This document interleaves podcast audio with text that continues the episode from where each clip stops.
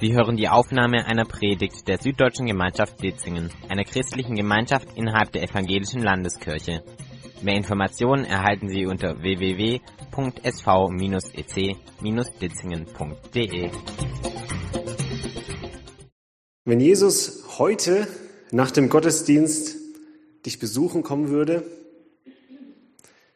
welche Räume würdest du ihm als erstes zeigen?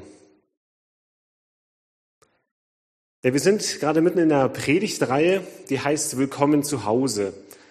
Und in dieser Predigtreihe geht es so im übertragenen Sinne auch um unser Lebenshaus. Und da schauen wir uns eben verschiedene Räume an. Letzte Woche hat ja der Steffen aus Hemmingen über den Raum das Bad geredet. Ja, wie kommen wir auf diese Predigtreihe? Nochmal ganz kurz für euch zur Erinnerung. Wir haben hier so ein tolles Bild da hängen.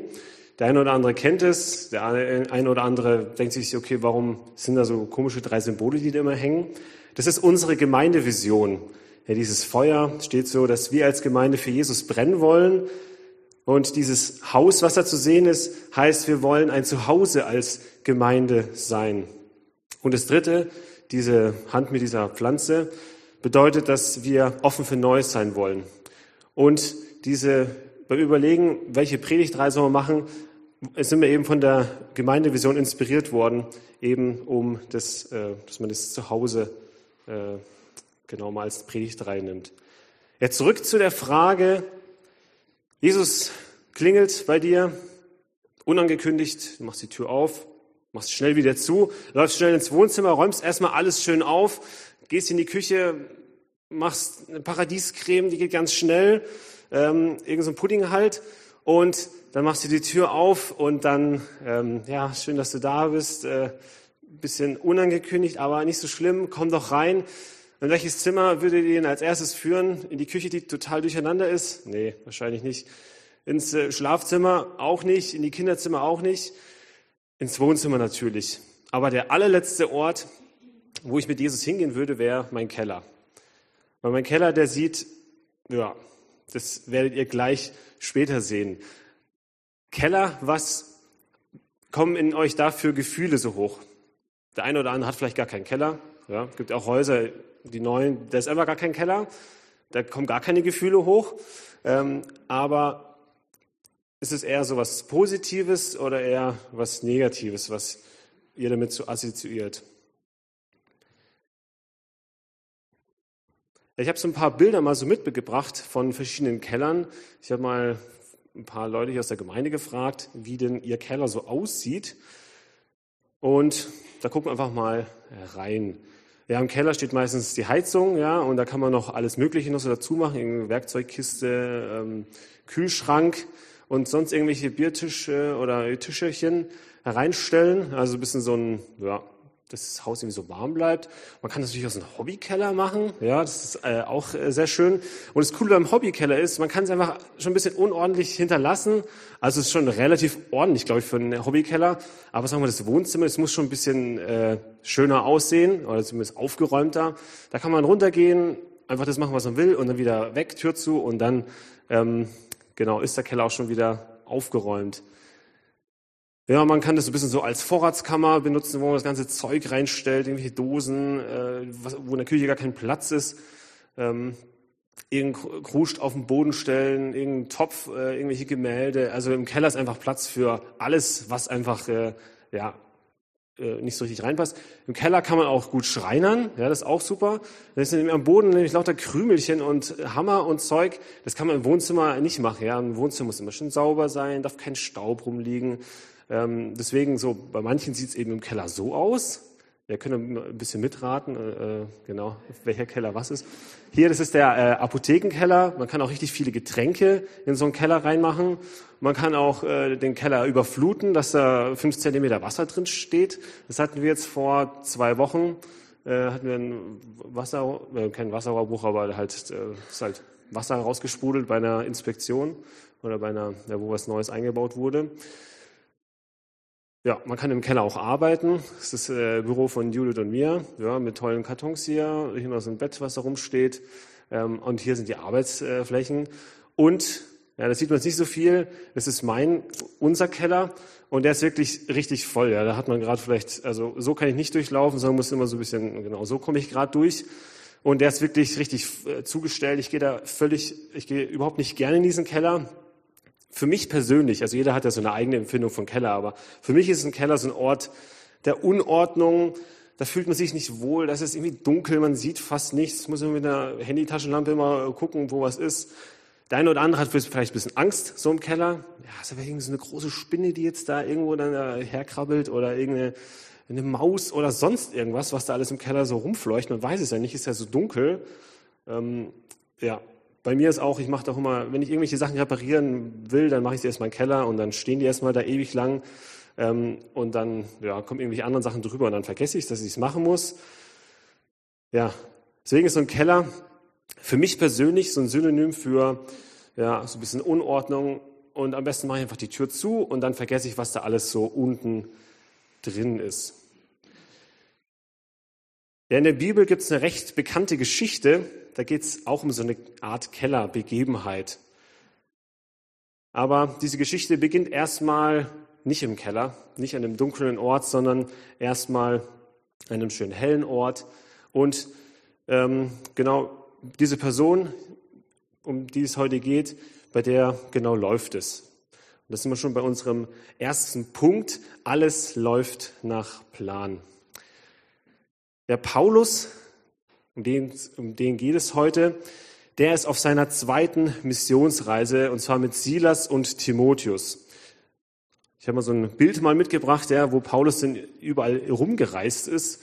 Ähm, also quasi das hier ist ja die heutige Türkei, hier unten ist Israel und da ist Griechenland und hier irgendwo drüben ist dann Italien nur so grob zum Einschätzen. Aber der ist richtig viel so rumgereist und es war die zweite Missionsreise.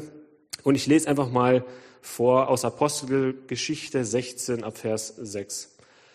Danach zogen Paulus und seine Begleiter weiter durch Phrygien und das Gebiet Galatien.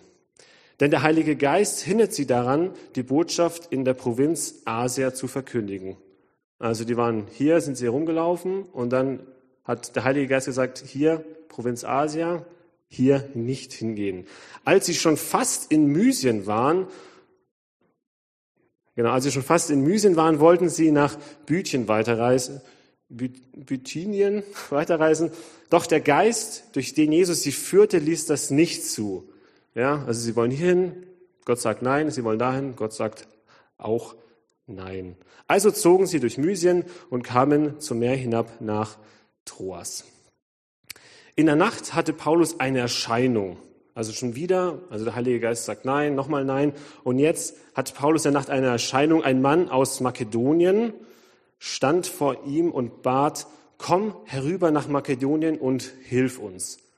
Also bei dem läuft's echt, also er kriegt echt eine krasse Führung durch ähm, Gott, durch den Heiligen Geist.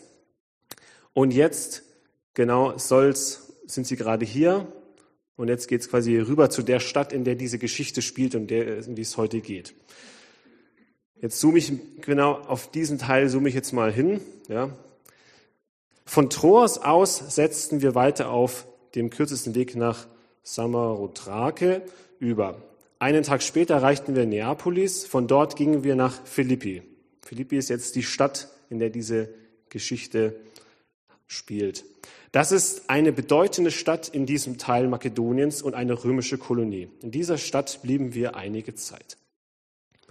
So, jetzt wisst ihr alle, wo diese Geschichte spielt.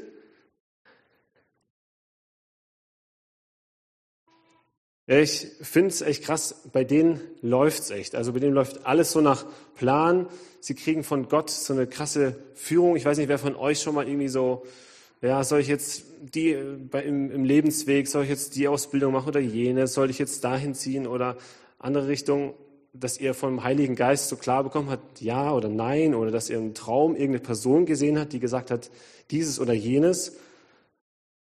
Aber bei Paulus, der hatte eben diese, diese klare Bestätigung, ja, da sollt ihr hingehen. Und dann ist man auch gewiss, okay, wenn Gott uns da haben will, dann wird es auch klappen, wie wir das wollen. Ja. Es gibt keine Krankheiten, die sie irgendwie aufhalten, keine Schwierigkeiten, keine Feinde, keine Todesangst.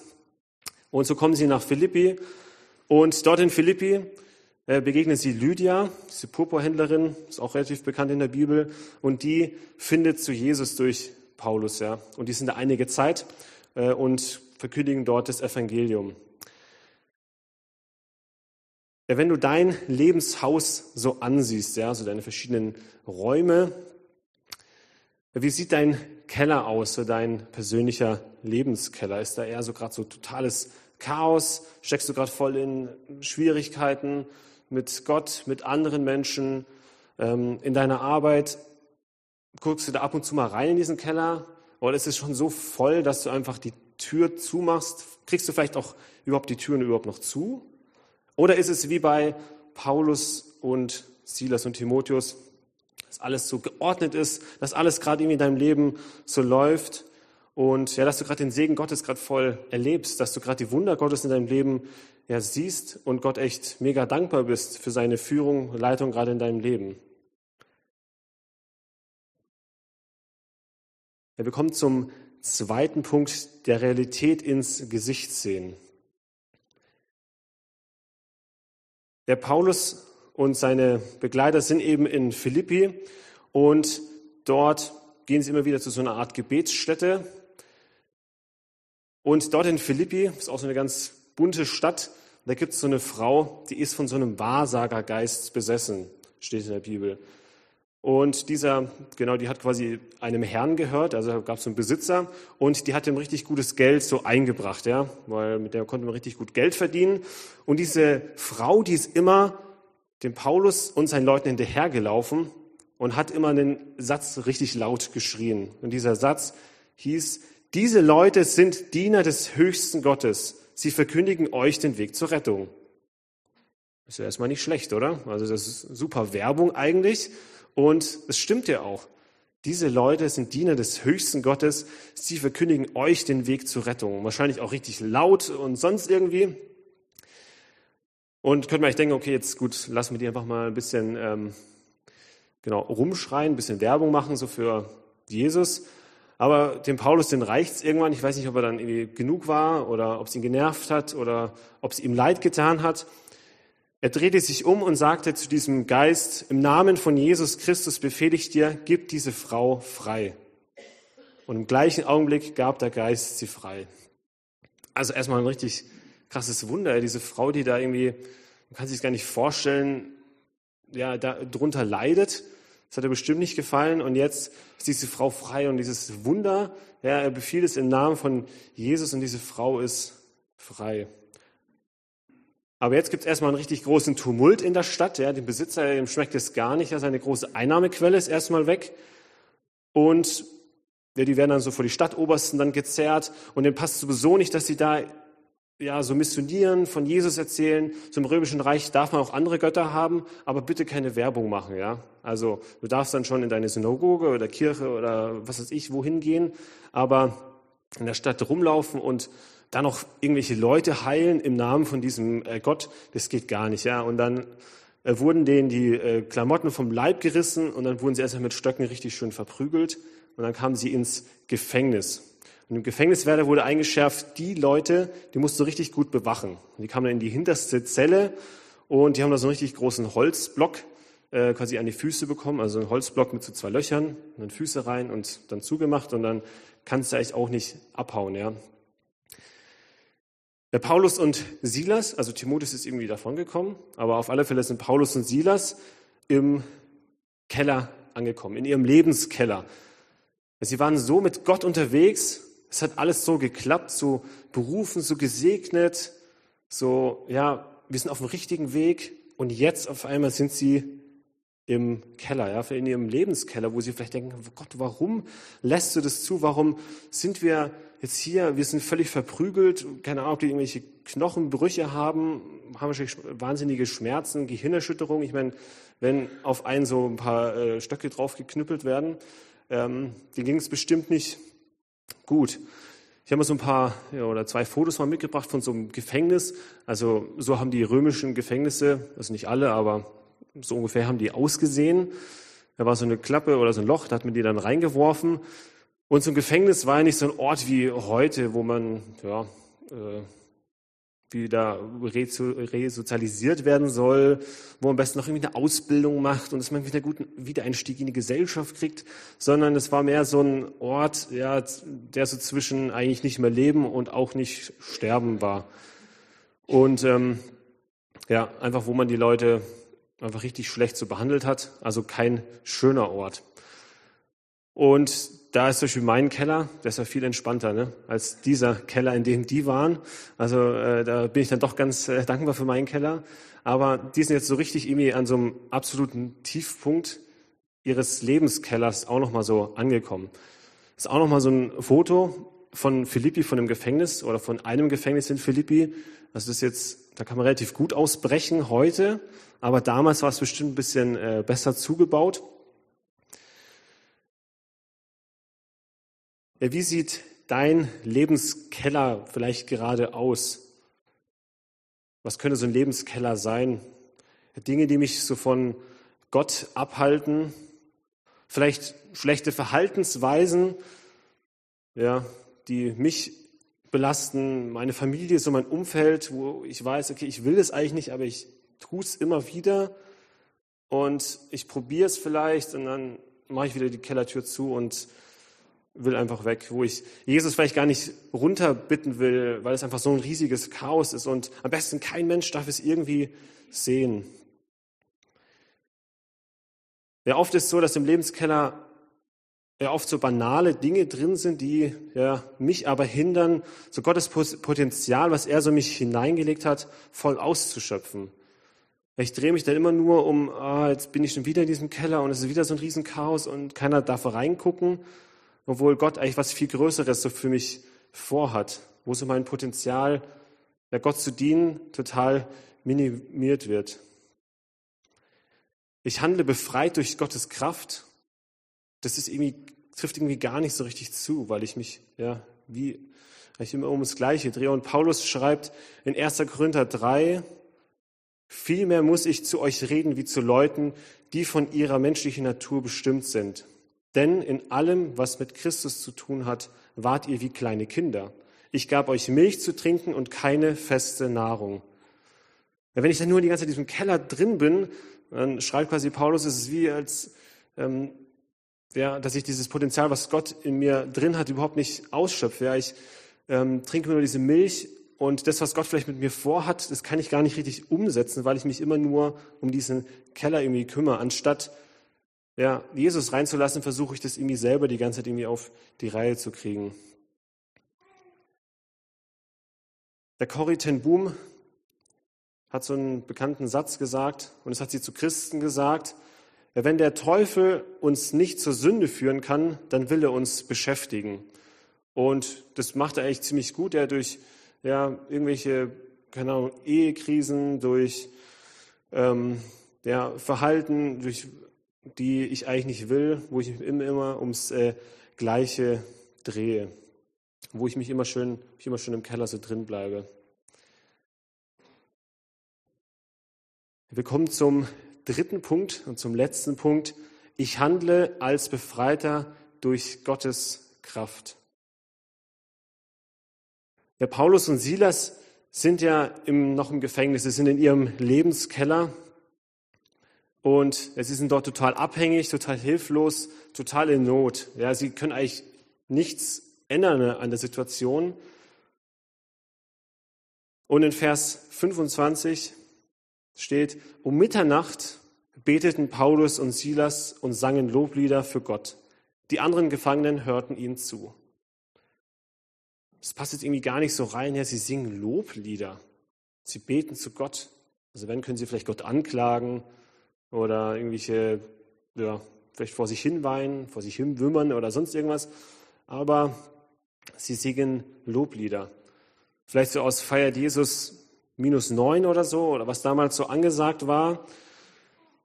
Sie sind äh, eher an diesem dunklen Ort und sie singen so laut, dass alle anderen so um sie herum es mithören. Ja, und sie haben so eine innere Haltung, dass sie, so, dass sie Gott vertrauen, dass Gott eingreifen kann. Er muss nicht eingreifen, er aber kann eingreifen. Und sie, sie handeln ebenso als völlig Unbefreite, handeln sie als Befreite weil Gott ihnen diese Kraft gibt in diesem Keller, weil Jesus selbst in diesem Keller mit ihnen sitzt, in diesem Kerker. Ja, und plötzlich gibt es so ein starkes Erdbeben, ja, das die Fundamente des Gefängnisses so erschüttern. Und als ich diesen Text gelesen habe, habe ich mich sofort an dieses Erdbeben in der Türkei erinnert. Es ist ja auch in der Türkei, also diese Geschichte, obwohl nee, es ist drüben, ist Europa, aber sagen wir mal ziemlich an der Grenze zur Türkei, wo eben diese ganzen Erdplatten sind. Und dort gab es eben auch ein Erdbeben, aber was anscheinend nicht so schlimm war, weil eben nur, so wie ich es verstehe, nur das Gefängnis irgendwie wackelt. Und dieses Gefängnis, es wurde durch dieses Erdbeben erschüttert, die Türen sprangen auf und die Ketten fielen von den Gefangenen ab. Und der Gefängniswärter, der wird aus dem Schlaf gerissen und sieht, dass irgendwie komplett alles offen ist, ja, dieses eine Bild, ja, was ich vor euch gezeigt habe, so ein Riesenloch vielleicht, und er denkt so, okay, sind alle einfach weg. Er hört auch nichts mehr groß. Und er will sich ein Schwert nehmen und will sich dann umbringen, ja. Also er hat seinen Job nicht gut gemacht, alle Gefangenen sind weg und damals ja, hat man vielleicht nicht so viel Verständnis gehabt für irgendwelche Erdbeben.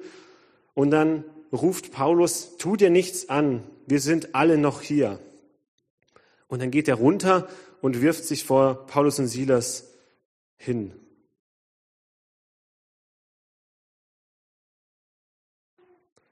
Ja, und dann kommt es Unerwartete, also sowieso schon ein krasses Wunder, dass Gott hier dieses Erdbeben schickt und keiner der Gefangenen stirbt. Also zumindest ist auch davon nichts äh, die Rede. Und sie sind alle noch in diesem Gefängnis drin, anstatt irgendwie rauszugehen. Also dieser Gefängniswärter kommt dann runter und jetzt kommt vielleicht dieser Grund, warum Gott dieses Erdbeben geschickt hat. Dieser Gefängniswärter sagt, ihr Herren, was muss ich tun, damit ich gerettet werde? Kann man sich auch die Frage stellen, wie kommt dieser Mann dazu, diese Frage zu stellen, was muss ich tun, damit ich gerettet werde? Vielleicht hat er auch in diesem Hinterkopf gehabt, dieses Geschrei von dieser Magd, also von dieser äh, Wahrsagerin, die eben gerufen hat, das sind Diener des allerhöchsten Gottes, durch sie werdet ihr Rettung bekommen. Oder war es vielleicht das Erdbeben oder dass alle noch da waren oder dass Paulus gerufen hat, hey, äh, bring dich nicht um. Er hätte doch einfach ruhig sein können, hätte sich umgebracht und dann wären die schön alle abgehauen. Auf alle Fälle fragt er diese Frage, was muss ich tun, dass ich gerettet werde? Und sie antworten, glaube an den Herrn Jesus, dann wirst du gerettet und mit dir deine ganze Hausgemeinschaft. Es passiert hier ein ja, krasses Wunder, eigentlich noch das größere Wunder als dieses Erdbeben, sondern dieser Gefängniswärter, der er bekehrt sich, er äh, entscheidet sich für Gott, er und sein ganzes Haus, sie lassen sich taufen und dann gehen alle wieder schön ins Gefängnis rein, auch die ganzen anderen Gefangenen, die waren wahrscheinlich auch so baff von diesem, okay, die singen da irgendwie Loblieder, dann geht das ganze Haus, äh, stürzt ein, dann reden sie mit diesem Gefängniswärter. Ich weiß gar nicht, also da müssen schon ein paar noch drin gewesen sein, aber Anscheinend waren dann alle drin und am nächsten Tag ähm, wurden dann Paulus und Silas nochmal freigelassen durch die Stadtobersten, als sie diese ganze Geschichte gehört haben. Der Paulus und Silas, sie erwarten Großes von Gott. Sie erwarten also ein Wunder. Vielleicht haben sie sogar kein Wunder erwartet, aber sie haben gewusst, Jesus ist in diesem Keller und Jesus kann eingreifen. Dann so gilt es auch für uns heute. Wir sind Befreite. Wir haben so ein einen großen Gott. Für dieser Geschichte, die ich heute erzählt habe, waren so viele Wunder. Da hätte man, äh, das sind alles so außergewöhnliche Sachen.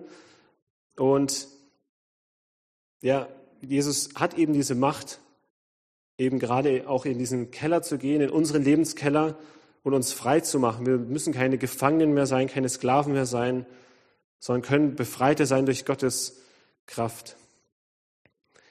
Ja, was kann ich tun, wenn ich immer wieder in diesem Keller vielleicht lande durch ja, meine Verhaltensweisen, durch die Dinge, wie ich geprägt wurde, wo ich ja vielleicht gar nicht viel so dafür kann? Das ist eines, zu Jesus zu gehen. Wir Christen, wir haben ja keine, wir sind nicht besser ja, als Nichtchristen, aber wir haben eine bessere Lösung und das ist Jesus. Ja, wir können Jesus darum bitten, dass er mit uns in diesen Keller geht. Wir können mit anderen Christen einen ehrlichen Austausch haben. Wir müssen diesen, diese Tür nicht zuhaben, um jeden Preis, dass auf alle Fälle keiner das sieht, sondern Jesus hat bisher bereits alles gezahlt, alles gegeben. Wir können uns Paulus und Silas zum Vorbild nehmen, wenn wir können uns Lobpreismusik anmachen Ja, wir müssen ja nicht mal selber singen, nicht mal unsere, unser ganzes Umfeld irgendwie nervt mit unserem schlechten Gesang, wie vielleicht Paulus und Silas, sondern können einfach, gerade wenn ich gerade voll am Boden bin und Gott, ja, wenn ich weiß, warum und weshalb, kann ich einfach diese Lobpreismusik anmachen und Gott anbeten. Ja, und so sind wir befreit durch ja, Gottes Kraft. Wir sind keine Sklaven mehr, nicht mehr gefangen irgendwo, sondern wir können diese Kellertür aufmachen, das zu unserem Leben so ganz normal dazugehört, diese Höhen und Tiefen und können wissen, dass ja, Gott uns da durchträgt und auch Wunder tun kann. Ich möchte noch mit uns beten.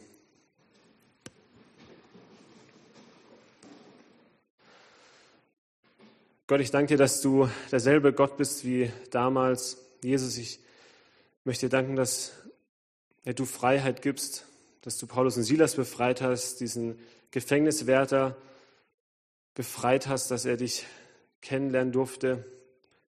Ja, und nicht nur er, sondern auch sein ganzes Haus und diese ganze Leute damals in dieser Stadt. Und ich bitte dich das auch für jeden von uns, dass du uns Freiheit gibst in, in unserem Leben, ich, dass du auch Freiheit hier in Ditzingen schenkst, dass Leute dich kennenlernen dürfen, wir deine ja, Kraft und deine Macht auch erleben dürfen.